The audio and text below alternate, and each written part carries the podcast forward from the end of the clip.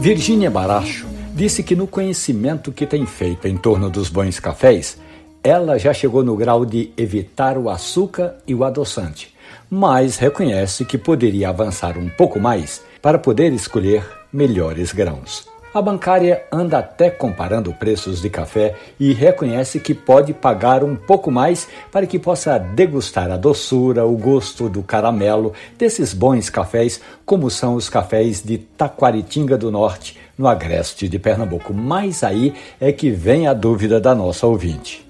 Virgínia Baracho tem medo de que, passando a tomar um café de excelente qualidade, ela vai ficar dependente e ela detesta imaginar que o café possa ser um vício. Bem, Virgínia, uma das substâncias que estão no café, chamada de cafeína, é que deixa você ligada, antenada, desperta, concentrada.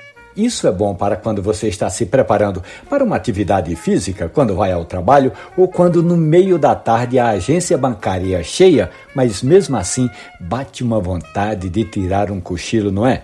Pois bem, a não ser que seja em grandes quantidades, a cafeína vai lhe fazer bem. A história da nossa ouvinte Virgínia Baracho e outras tantas do mundo do café estão hospedadas ali na página da radiojornal.com.br ou nos aplicativos de podcast. Café e conversa. Um abraço, bom café.